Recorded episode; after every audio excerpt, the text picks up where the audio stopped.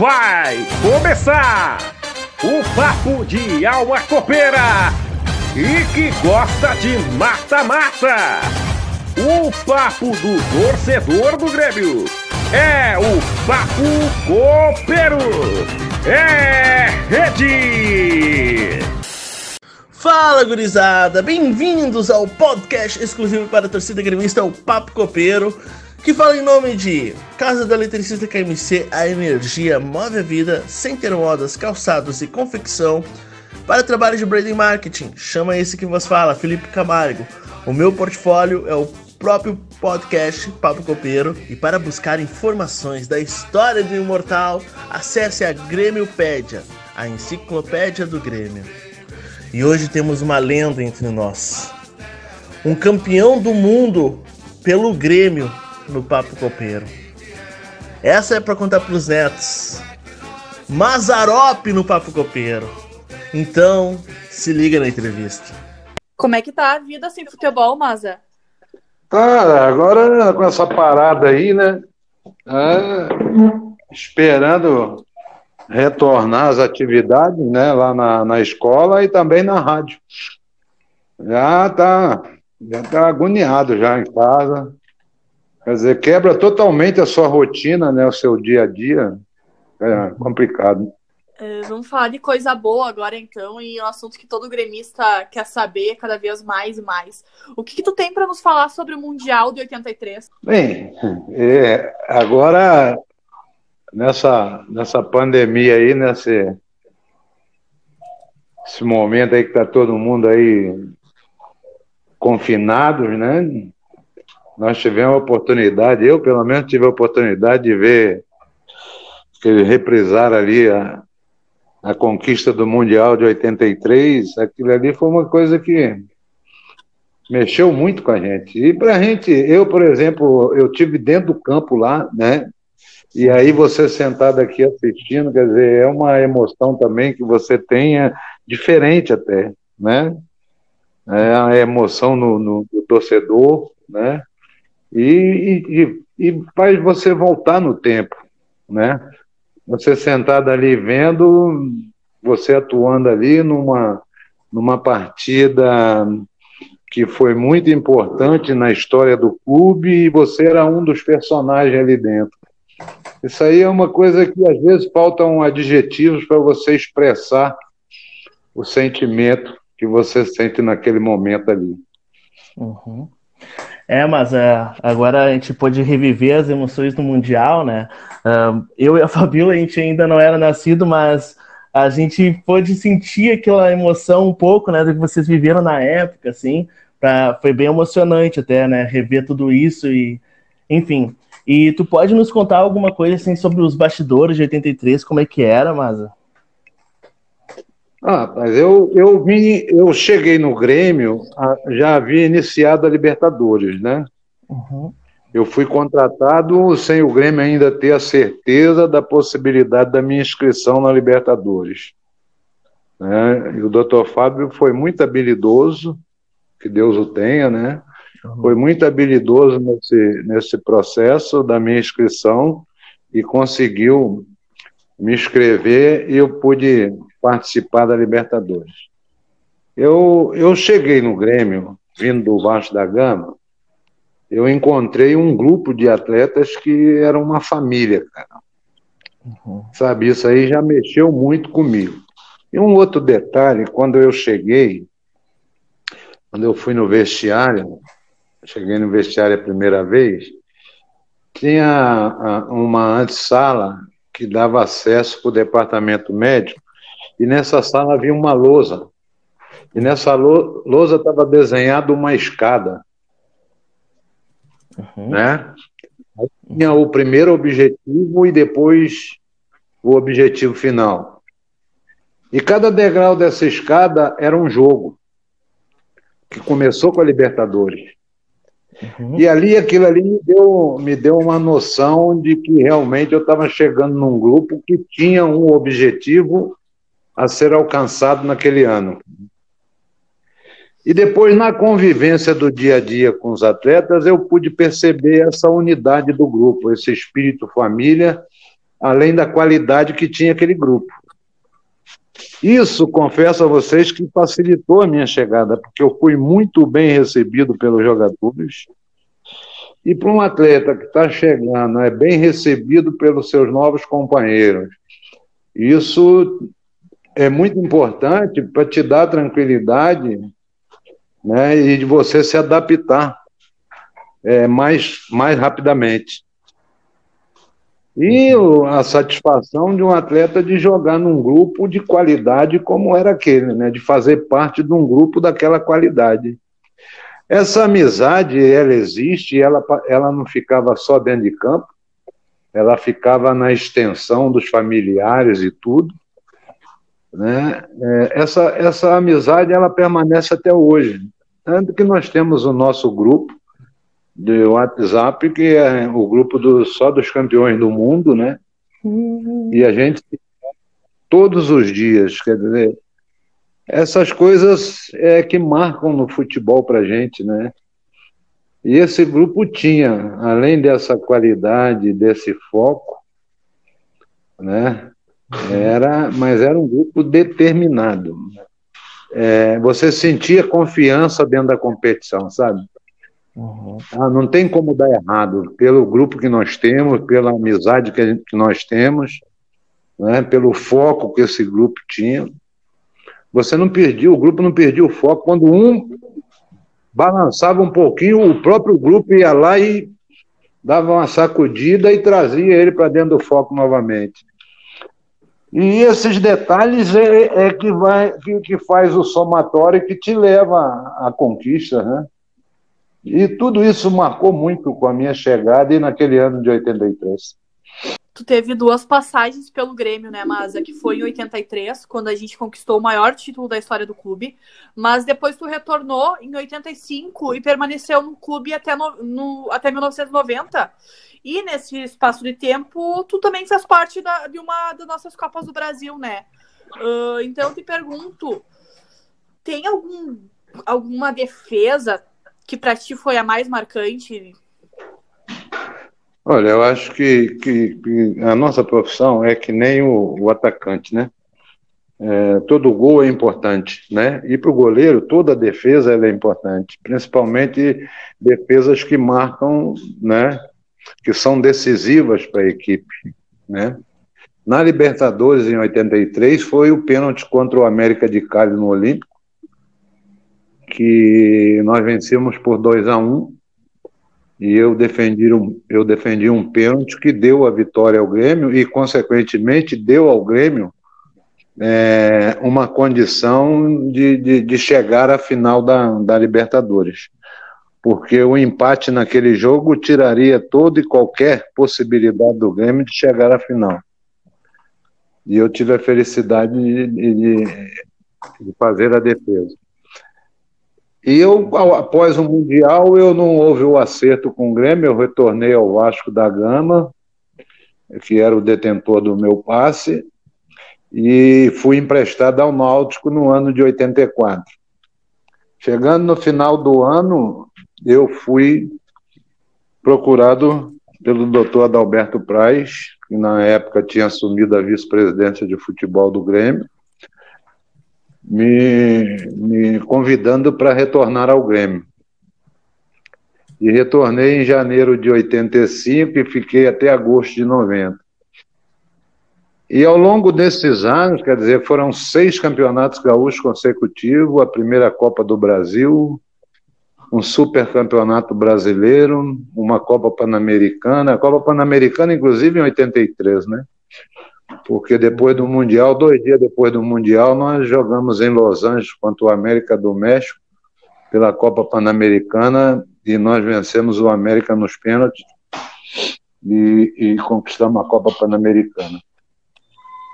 Uhum. É, então, a, a, a, teve vários jogos em que eu tive defesas que foram marcantes e, e sem sombra de dúvida, a penalidade sempre marca mais, né? E, e, no, e no pentacampeonato do Grêmio, em 89, eu defendi dois pênaltis na final contra o Internacional e o Grêmio se sagrou pentacampeão gaúcho. Né? Então, mas são, são defesas que você faz dentro das competições, né, que se tornam importantes para o objetivo que se tem. Foram seis anos e meio no Grêmio, 11 títulos conquistados com a camisa do Grêmio, quer dizer, 11 títulos de, de campeonatos oficiais, fora os torneios internacionais. Né?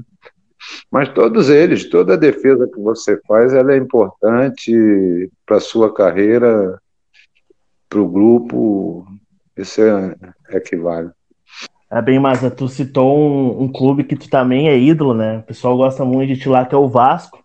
E tem uma história que parece que tu tem um recorde lá de 20 partidas sem tomar gol. Uh, tu acha que alguém vai quebrar essa, esse recorde teu aí? Cara, eu torço para que quebre, né? Esse recorde é meu há, há 42 anos, né? Nossa.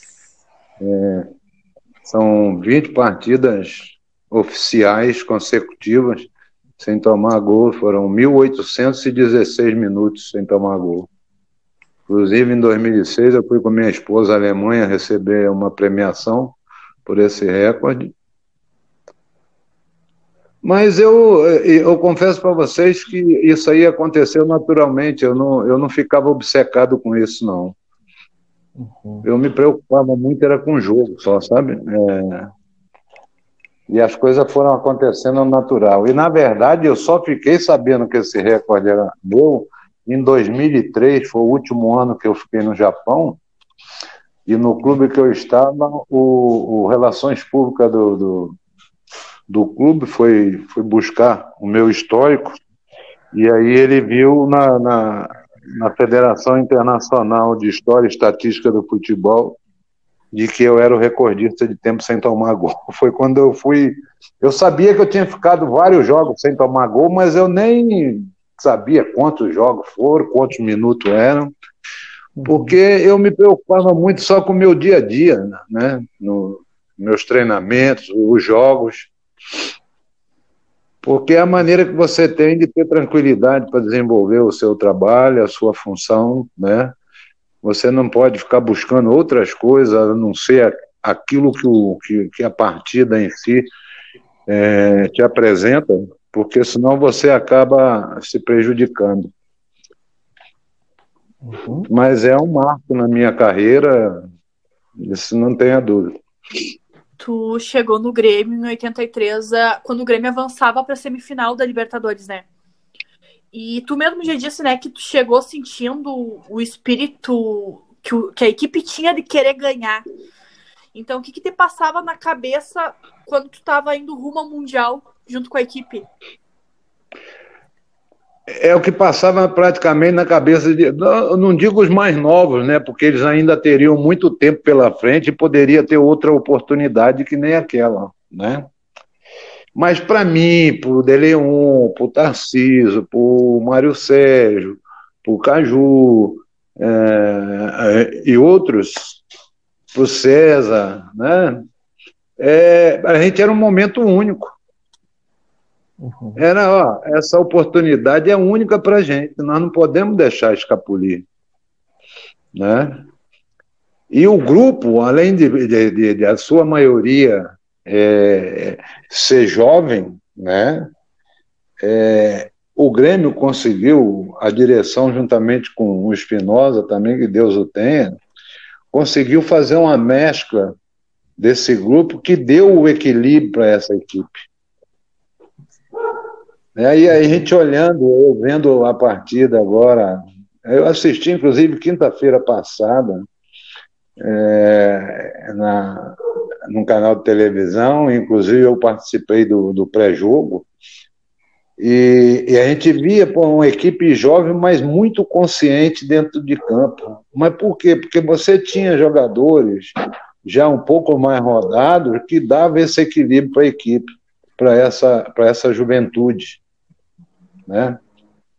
E, e, e fora isso, a, a, o foco deles, eles estavam realmente decididos, né? Ó, nós queremos é isso, esse é o nosso objetivo, não é nós. Né? Outra coisa importante desse grupo é que a gente nunca colocava os nossos interesses antes do interesse do clube. Não, o Grêmio quer isso. E nós não vamos é, é, deixar fugir esse momento. Se esse é o objetivo do clube, nós vamos lutar até a última gota para buscar esse objetivo. Uh, tem muitos ídolos que passaram, uh, muitos ídolos do Grêmio que passaram por outros clubes, que normalmente falam que a torcida do Grêmio é uma torcida diferente, tanto fora do estádio como dentro do estádio. Tu, tu concorda com essa afirmação? Ah, em todos os sentidos. Acho que a torcida do Grêmio é um, é um espetáculo à parte. Né? Essa vibração. Pena que na nossa época não tinha a geral. Não, né? Na nossa época, a torcida do, do Grêmio era vibrante, mas não com a intensidade que é e com o espetáculo que a geral faz hoje, né? É, isso contagia. É, não tem profissional que dentro de campo não se Aquele que não se contagiar com, com aquele grito do torcedor na arquibancada não é profissional, não serve para jogar no, no, no Grêmio. Né? Aquilo ali te impulsiona. Então, e outra, a razão maior da nossa existência é o torcedor. O torcedor que é responsável por tudo aquilo que eu sou, represento. Esse reconhecimento dele, sabe? Isso, é, a torcida do Grêmio, para mim, é, é uma coisa fantástica. Hein? E, bom, hoje nós temos a Arena do Grêmio, moderna, maravilhosa, mas sempre bate aquela nostalgia, né, do, do velho casarão, do Olímpico. Uh, como é que era para ti jogar lá no, no, no Estádio Olímpico? Rapaz, o Estádio Olímpico ele tinha uma, é, é, uma energia que não tem como você explicar. É bem diferente. É claro que a arena ela vai vir a ter essa energia, mas vai precisar dessa sequência de conquistas, né, para poder ir energizando a arena como era o Estádio Olímpico. Né? Eu, quando jogava no Rio de Janeiro, eu ia jogar lá no Estádio Olímpico. Aí, pá, complicado, né? vamos para lá. E você uhum. chegava no Estádio Olímpico, você sentia que tinha uma energia diferente. E a gente fica triste. Hoje, quando a gente passa lá ver o abandono que está o Estádio Olímpico, aquilo nos dá uma tristeza, sabe? E ver que toda a nossa história está ali, né? E aquilo tudo em ruínas, quer dizer, isso aí machuca a gente, machuca. Mas a Arena também é um estádio muito bonito, moderno, né? É, mas vai ter ainda a energia que tinha o Estádio Olímpico. Sim. E, e Maza, uh, depois que tu parou, tu chegou a ser técnico, né? E tu uh, chegou a pensar em ser técnico do Grêmio, uh, nunca rolou o convite. Não, eu, eu quando parei, eu, eu comecei como treinador de goleiro no Grêmio. Uhum. Aí fiquei ali quatro anos, fiz parte da comissão técnica do Filipão, naquela, naquela década, década de 90 também, uma década memorável do Grêmio, na conquista do bicampeonato da Libertadores, né? Copa do Brasil. Eu tive a oportunidade de ser campeão da primeira Copa do Brasil, como jogador. Em 94 eu fui bicampeão da Copa do Brasil, mas era o preparador de goleiro. Né? E na Libertadores de 95 também. Quem formou o Darley, Murilo, Emerson, tudo passaram pela minha mão.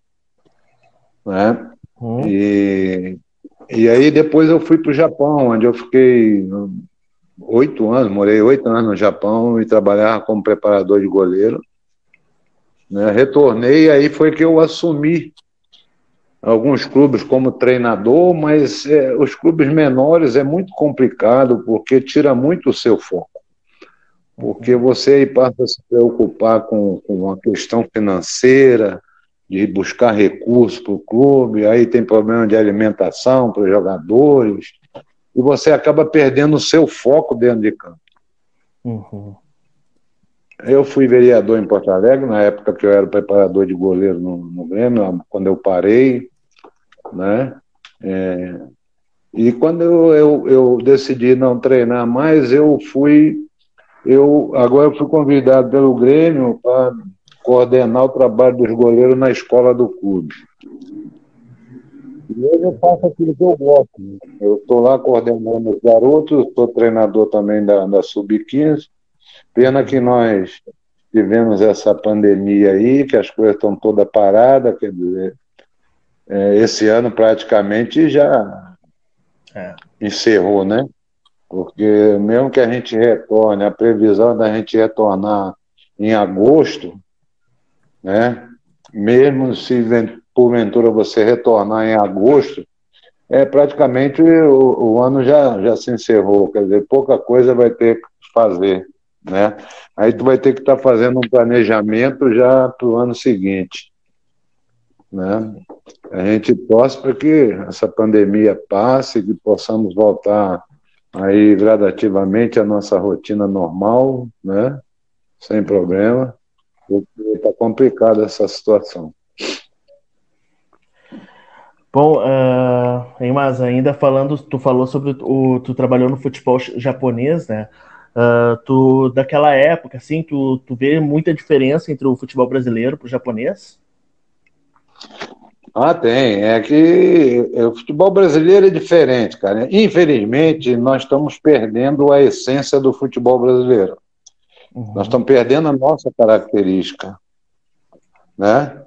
Porque nós estamos querendo hoje formar jogador a, é, a nível europeu, né?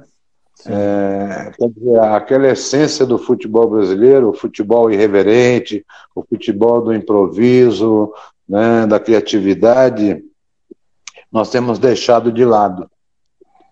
E isso é um dos fatores que tem é, feito com que o futebol brasileiro tenha caído de, na, na questão técnica e nas conquistas. Né? Eu acho que nós temos que repensar novamente o futebol brasileiro e, e, e voltar às nossas raízes. Né? Porque a gente vê que hoje isso não é uma característica só aqui do Sul, isso é o Brasil todo está assim. É, é, na, na, na, nas categorias de base, você é, é não, não, permite que, que, que, a gurizada tenha aquela, aquela irreverência do drible, né, de você ir para cima, de dar o drible, de criar uma, uma situação diferente né, que é o que fazia diferença quando o Brasil ganhava tudo que disputava aí. Né? Hoje não, hoje a maioria dos nossos jogadores estão tudo lá fora na Europa, já estão adaptados ao estilo europeu, e você vê a, a seleção brasileira, por exemplo, jogando, você vê que é o estilo do europeu. Uhum. Porque os jogadores já estão adaptados lá. Quer dizer, hoje você não tem uma seleção formada aqui dentro do futebol brasileiro. Né? Então a gente está perdendo. O futebol evoluiu na questão da, da, infraestrutura, da preparação física, mas na parte técnica nós evoluímos, porque nós estamos tirando dos nossos atletas aquilo que era a característica e essência do futebol brasileiro.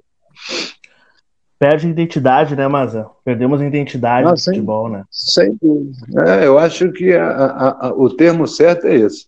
É a identidade é. do futebol brasileiro que você está perdendo. É. É verdade. Bom, mas voltando sobre falar sobre Grêmio, uh, e o goleiro Vanderlei que o Grêmio contratou, o que, que tu acha dele? Vai sentir o peso da camisa? Tu acha um bom goleiro? Ah, o Vanderlei é um jogador já, já rodado. Eu não, não, não, não vejo porquê e, e tenho certeza que ele não vai sentir o peso da camisa. É diferente, você jogar aqui no Sul, jogar num clube como o Grêmio é diferente. Uhum. A responsabilidade é muito grande. E ele é muito bom goleiro. Apesar de eu achar que nós tínhamos, é, é, que o Grêmio não precisaria comprar goleiro. O Grêmio tem garotos ali em condições de jogar. Era uma questão de você pegar, botar para jogar e dar moral ao garoto para jogar. Tem o Felipe, tem o Breno, né? O Felipe Mediolano é muito bom goleiro tecnicamente, né? Sim. Mas eles acharam que tinham que, que, que, contratar. Eu respeito, é um grande goleiro, né? E tenho certeza que ele vai, vai ser útil ao Grêmio. Uh, a gente tem uma história muito grandiosa em relação a goleiros, né? Tem o Lara, tem o Senhor, tem o Darley, tem o Groy. E desde que o Groy saiu, a torcida meio que sentiu um impacto, né, em relação à saída do Groy e ver o Paulo Vitor no arco. Uh, na minha opinião, o que pesou pro Paulo Vitor foi o emocional dele, né? Porque a gente conseguiu o galchão no início do ano passado, com ele defendendo pênaltis. E eh, quando começou a, a vir jogos mais importantes da Libertadores da Copa do Brasil, ele começou a cometer deslizes. Tu concorda que o emocional dele afetou muito? O grande problema, Fabio, é, é, é assim: eu, quando surgi no Vasco da Gama, eu sou de uma época que você não tinha um preparador de goleiro, a figura do preparador de goleiro. É, eu de uma época onde prata da casa é, não tinha valor, porque eu fui formado na base do Vasco, foram cinco anos na categoria de base do Vasco, é, e que goleiro só estaria pronto com 28, 30 anos. Eu, com 22 anos, fui substituir um dos mitos do, do, do, do Vasco da Gama, que chamava Edgar Norberto Andrada, que era um goleiro argentino e que era um mito no Vasco da Gama. E eu, com 22 anos, eu fui substituir o, o Andrada. E só que eu tive pessoas que chegaram para mim e disseram, mas Rop, não se preocupa com o Andrada. O Andrada não está mais no Vasco da Gama. Uhum. O Vasco da Gama agora, daqui para frente, começa contigo. E você tem que ter essa consciência para que você tenha tranquilidade para fazer o seu trabalho. Isso eu disse para o Darley quando nós lançamos o Darley. Quando o Filipão resolveu lançar o Darley, eu disse isso para o Darley. Eu chamei Darley, olha, eu não jogo futebol mais, meu filho. Eu tinha recém parado de jogar. Eu tinha parado em 92. Nós lançamos o Darley no final de 93, 94. Aí eu chamei o Darley e disse para ele, Darley, ó, Esqueça o Grêmio daqui para trás. Pensa o Grêmio daqui para frente. E o Grêmio daqui para frente começa por Darley. Vai lá e faça a sua história. E deu no que deu, né? É, é isso que você tem que ter. É que eu, o que me deu para me perceber é que ele ficou preocupado de apagar a imagem do, do Marcelo Groi. Não tem por que apagar a imagem. Né? É, é, é você tem que se preocupar é com o seu trabalho dali para frente. Eu, quando fui contratado, ah, você veio para substituir o Leão? Eu falei, não, eu vim para prestar os meus serviços ao Grêmio. Você não pode ficar preocupado. A, a, a, a história dele já está construída, já está firmada. Ninguém vai apagar aquilo ali. Entendeu? Você tem que fazer a sua. Né? Eu, quando cheguei no Grêmio, o Grêmio sempre teve grandes goleiros, né? Mas tem um que está no hino do clube, e isso você tem que respeitar. Sabe? Quando me perguntam, ah, quem, na sua, na, na sua opinião, quem foi o maior goleiro do Grêmio? Eurico Lara. Está no hino do clube, cara. Pois é. Você não pode, é, é, o que eu quero dizer é que você não pode se preocupar em querer, não, eu quero ser mais do que o fulano de tal. Não, cara, vai lá, pensa fazer o seu trabalho com naturalidade. Porque as coisas naturalmente, o seu reconhecimento ele vai vindo naturalmente. Mas é preciso que você tenha tranquilidade, tenha essa consciência né, de que você está entrando ali para prestar o seu serviço. Você foi contratado para prestar o seu serviço, não para substituir ninguém. Né? Então, o que eu percebi foi isso. É. Pena que não chegaram para ele, vem cá, querido, esqueça o Marcelo Gomes. Marcelo Gomes não está no Grêmio mais. Ele já fez a história dele aqui. Agora você está tendo a oportunidade de fazer a sua história. Vai lá e faça. Hein, Massa? E, bom, falando só agora sobre a tua carreira, né? Uh, bom, tu não era exatamente um goleiro assim de alta estatura, mas isso não te impediu de ser uma lenda no Grêmio. Uh, tu acha que tu é uma exceção, mas não, eu, eu, eu, desculpe até a expressão, eu não sei quem teve essa ideia quadrada de dizer que o goleiro tem que ter dois metros de altura. Entendeu? Porque, e eu não sou nenhuma exceção. Quem sou eu para ser exceção? É, na minha época, tinham vários, vários goleiros de nível de seleção brasileira com a minha, com a minha altura, ou com dois, três centímetros mais alto que eu. Sim. Eu tenho 1,80m. Tafarel tem 1,81m. O Benítez tem 1,83m. O Paulo Sérgio, que jogou no Botafogo, que foi da seleção brasileira, tem 1,80m. O Paulo Vitor, do Fluminense, tinha 1,80m. Uhum. O Renato, que jogou no, no, no, no, Flamengo, que foi, jogou no Atlético Mineiro, tinha 1,82m. O Raul tinha 1,83m, 1,84m. Entendeu? Valdir Pérez e nós era da mesma altura. O mais alto naquela época era o Carlos, jogando na Ponte Verde, devia ter 1,86. Aí você vai buscar lá fora, você viu o Jorge Campos do, do México, que era uma sumidade, o Iguita. Entendeu? Então, é, é, é, eu, eu, eu discordo que goleiro tem que ter dois metros de altura. Sabe? Uhum. Eu joguei com, com, com um goleiro que jogou no Grêmio, que, se não me falha a memória, ele tinha menos de 1,75m chamado Jair, e era um excepcional goleiro. Entendeu? É, então, é assim, ó, é, é, goleiro muito alto, ele é lento e não tem muita explosão. Enquanto a partir do goleiro mais baixo, ele é muito mais ágil e compensa a, a, a baixa estatura dele com uma impulsão maior. Porque goleiro tem que ter velocidade. E o goleiro alto, geralmente, os caras muito altos não são tão velozes, né? Uhum. Então, uma coisa compensa a outra. Né? E, é, e treinamento, né? Treinamento de goleiro, você tem que saber treinar o goleiro para o jogo. Você tem que saber orientar a questão do jogo e criar a situação do jogo para ele. Com a velocidade da bola, a batida, sabe? A dinâmica do jogo para ele poder estar tá, tá, tá condicionado. Então, eu, eu, eu não comungo muito com aqueles que pensam que goleiro tem que ter dois metros de altura. E Maza, uh, ainda falando sobre goleiro, agora é uma curiosidade minha mesmo. Uh, pessoal, eu vejo no, os jornalistas falam que agora os goleiros têm que jogar com o pé e tudo mais. E sabe, a impressão que eu tenho, pelo menos, é parece, nossa, antes os goleiros não sabiam jogar com os pés, não sei, então, isso está mudando mesmo, ou isso sempre existiu? Uh, é um, apenas um senso comum que mudou? O que o senhor pensa sobre isso? É que hoje é o seguinte, lá fora hum. é, eles usam muito o goleiro para poder sair jogando com os pés. Aí eles agora querem implantar isso aqui no Brasil, né?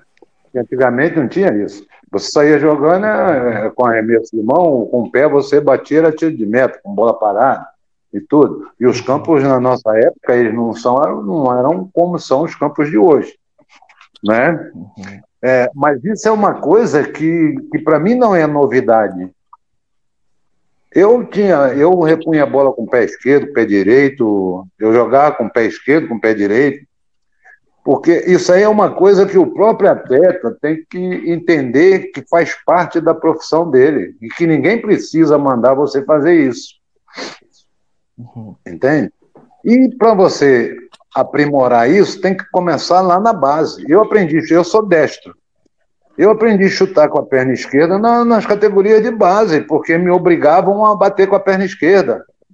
E eu também me interessava. Entende? Porque é, é, faz parte da minha profissão. São, são ferramentas que faz parte da minha profissão. E eu tenho que saber usar. Entende? Mas para o goleiro é importante também ele saber jogar. Né? Mas nós temos muitos aí que é um pavor quando ele vai usar o pé, né? Mas é porque, porque você não faz treinamento. Antes de, de, de, de haver essa resolução da FIFA, E você, não é que você não possa atrasar a bola para o goleiro, você pode atrasar a bola para o goleiro, ele só não pode recolher quando a bola é atrasada intencionalmente. Ele não pode recolher com a mão como podia na minha época, né? É, então, o que você tem que fazer? Então, você tem que insistir mais nesse tipo de trabalho. Eu, por exemplo, lá em 97, 96, 97, eu já fazia esse tipo de trabalho com os meus goleiros lá no Japão, antes de sair a resolução. Hum. Porque eu sempre tive esse entendimento de que, como faz parte da minha profissão, eu tenho que saber usar a perna esquerda, a perna direita, se eu precisar cabecear, eu tenho que cabecear. Entende? Eu tenho que ter, eu tenho que ter pelo, no mínimo, né, o mínimo de condição de domínio de bola e tudo, eu tenho que ter. Né? Porque uhum. faz parte da minha profissão. Eu sou atleta de futebol e o futebol exige tudo isso. Né? Eu não posso, por exemplo, conceber um atleta que chega na cara do gol, a bola não está na perna boa dele, ele tem que enquadrar o corpo todo para usar a perna boa quando ele poderia fazer com a outra. Que isso? É falta de confiança. E você só adquire a confiança treinando no seu dia a dia. E hoje, na escola, eu exijo que todos os treinadores de goleiro eles, façam um trabalho de domínio, de passe com a perna esquerda, perna direita, que faça arremesso com a mão esquerda, com a mão direita, porque você precisa disso. O goleiro, principalmente, porque ele, ele, ele dá o ritmo na equipe. Você dá o ritmo para a equipe. Então é preciso que você. E você só vai adquirir confiança treinando. Se você treinar, é igual a, a, os pênaltis. O pessoal, ah, mas você pegava muito pênalti. Não, eu pegava muito pênalti, porque eu treinava pênalti todo dia, cara. E aí eu me condicionava. É igual batedor de falta. Se você ficar lá todo dia batendo 10, 20 faltas, todo dia, você vai aprimorando. Né? E hoje você já não vê mais. Me aponta um batedor de falta no Brasil hoje. Demorou. Quer dizer, não tem, né? Você não vê um, né? Você demorou a responder? Tô, tô com né? esperança no Jean-Pierre. Tô com esperança no Jean-Pierre aí. Vamos ver. Não, mas assim, ó, mas assim, me, me mostra, nos últimos anos, quem foi. Não tem, cara. Não tem, porque é, hoje não, estão com aquele negócio. Não, não pode bater, porque pode vir a ter uma lesão, pode vir a ter isso, pode vir a é. ter aquilo. O próprio jogador também não tem interesse, ficar lá mais um pouquinho para poder. Eu sou de uma época que terminava o treinamento, a gente ficava lá treinando. Sim. Quem gostava de bater falta chamava a gente, pô, vamos lá treinar um pouquinho de falta, vamos treinar um pouquinho de pênalti, vamos. Entendeu? Uhum. Eu acho que o próprio profissional também ele tem que ter interesse em estar aprimorando aquilo que faz parte da sua função. Né? Não precisa nem o treinador estar tá mandando. Sim. É, eu vi algumas entrevistas do Rogério Senna e ele falava a mesma coisa mesmo, sobre cobrar falta, né? É repetição, repetição, repetição, repetição. É a mesma coisa que o senhor falou também. Foi, é, mas tudo é, na vida é assim, ó. É. Vocês são entrevistadores.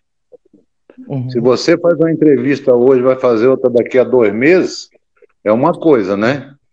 É, uhum. Às vezes a gente fica. Mas se você todo dia está entrevistando um, entrevistando o outro, você vai pegando uma mecânica que a coisa flui naturalmente para você. Né? Uhum. É a mesma coisa é. somos nós profissionais de futebol. É, nada mais é do que repetição de movimentos para você se aprimorar, se condicionar. Uh, mas agora, eu acabei lembrando de uma história aqui. Mas o senhor é um dos maiores goleiros da história do futebol brasileiro, né? E, e o senhor é conhecido pelo apelido, que é Mazarop. Uh, tem uma história de que o senhor foi cortado da Copa do Mundo de 78 porque não queriam que tu usasse o apelido Mazarop, mas sim o seu nome, que é Geraldo, que por sinal é o nome do meu pai. ah, é que goleiro com o nome de Geraldo é complicado, né? O apelido eu ganhei, na verdade, eu ganhei o apelido porque eu sou eu sou do interior de Minas. E o mineiro interiorano, ele tem o apelido de caipira. E eu cheguei no Vasco da Gama, vindo do interior de Minas, e o Mazarop Ator estava em evidência com os filmes dele. E aí eu cheguei no Vasco, eles já me botaram, ó, oh, chegou o Jeco, o Mazarop. E aí ficou o Mazarop. Uhum. E de fato foi isso. Em 78 eu fui cortado da seleção porque eu não quis trocar o nome. Uhum. Né? É, claro que eu gostaria imensamente de, de ter defendido meu país, né, na seleção. Mas não sou, não sou revoltado por causa disso, pelo contrário, eu Agradeço todos os dias porque eu joguei profissionalmente 19 anos, ganhei 18 títulos. Né? Tem um recorde que é meu há 42 anos, quer dizer, tive uma carreira vitoriosa, não teria por que eu estar revoltado com isso. É, Só que eu, para mim, nome não joga bola, né? Nome não joga bola. Eu falei, se eu tiver que ficar na seleção, eu vou ficar como Mazarop. E se tiver que ser convocado, vou ser convocado como Mazarop. E me orgulho muito desse apelido. Hein, Maza? Uh, agora uma brincadeira aqui, né? Sabe como é que a gente é torcedor, né? A gente gosta de comparar os times. Então, assim, ó, uma pergunta para ti, tu, quem tu acha que ganharia num jogo entre o Grêmio de 83 contra o de 2017? Tem como fazer essa essa brincadeira? Será eu que tem dizer como... você que eu vou dizer para você. O gremista, o gremista, não, seria empate. Mas eu, como jogador, vou dizer para você assim: nós ganharíamos deles. Pô. Pô. Eu também acho, eu também acho. Vai. É, eu tenho que concordar. Eu também concordo. Mas, ah, foi uma enorme satisfação para a gente falar contigo. A gente é uma honra. A gente montou esse podcast uh, não faz muito tempo que começou a quarentena, a gente estava com saudade do Grêmio e começou a chamar pessoal para entrevistar e tá dando certo, né? Uh, bem recente mesmo. Conversamos já com o Adalberto Praz, foi uma super entrevista com o vice-presidente Paulo Luz. Agora, uma lenda, Mazarop, então a gente está muito feliz, assim, é uma honra. A gente vai até contar para os nossos netos um dia isso aí. Quem agradece sou eu, Felipe, Fabiola. Quem sou eu para ser lenda? Vocês fizeram a entrevista com duas figuras que são também dois ícones do Grêmio, que é o doutor Adalberto Praz, que foi quem me trouxe de volta para o Grêmio, e eu agradeço sempre ele por isso. E o doutor Paulo Luiz, que eu também respeito muito, porque é uma cabeça excepcional, um gremista assim, de quatro costados, né? Uhum. E agradeço a vocês por estar fazendo esse trabalho aí, que é muito. Vocês continuem com, com sucesso. Eu agradeço a oportunidade de estar participando com vocês aí, foi muito bom, foi muito legal. E quando vocês precisarem, nós estaremos sempre à disposição de vocês aqui. Um grande abraço para vocês, um grande abraço a todos, um beijo no coração de todos vocês, né? E se cuidem aí. E nós vamos superar esse momento aí e voltar a ver o nosso Grêmio aí em campo, nos dando alegria novamente. Obrigado, senhor Vazarov. Um abraço. Abração. Então, gurizada, chegamos ao final de mais uma entrevista graças a vocês que nos ouvem. Se tu gostou, compartilha com todo mundo, deixa o like na plataforma onde estiver ouvindo e caso queira ser um dos nossos patrocinadores, por favor, nos mande um e-mail para papocopeiro1903@gmail.com. Beijão e até a próxima.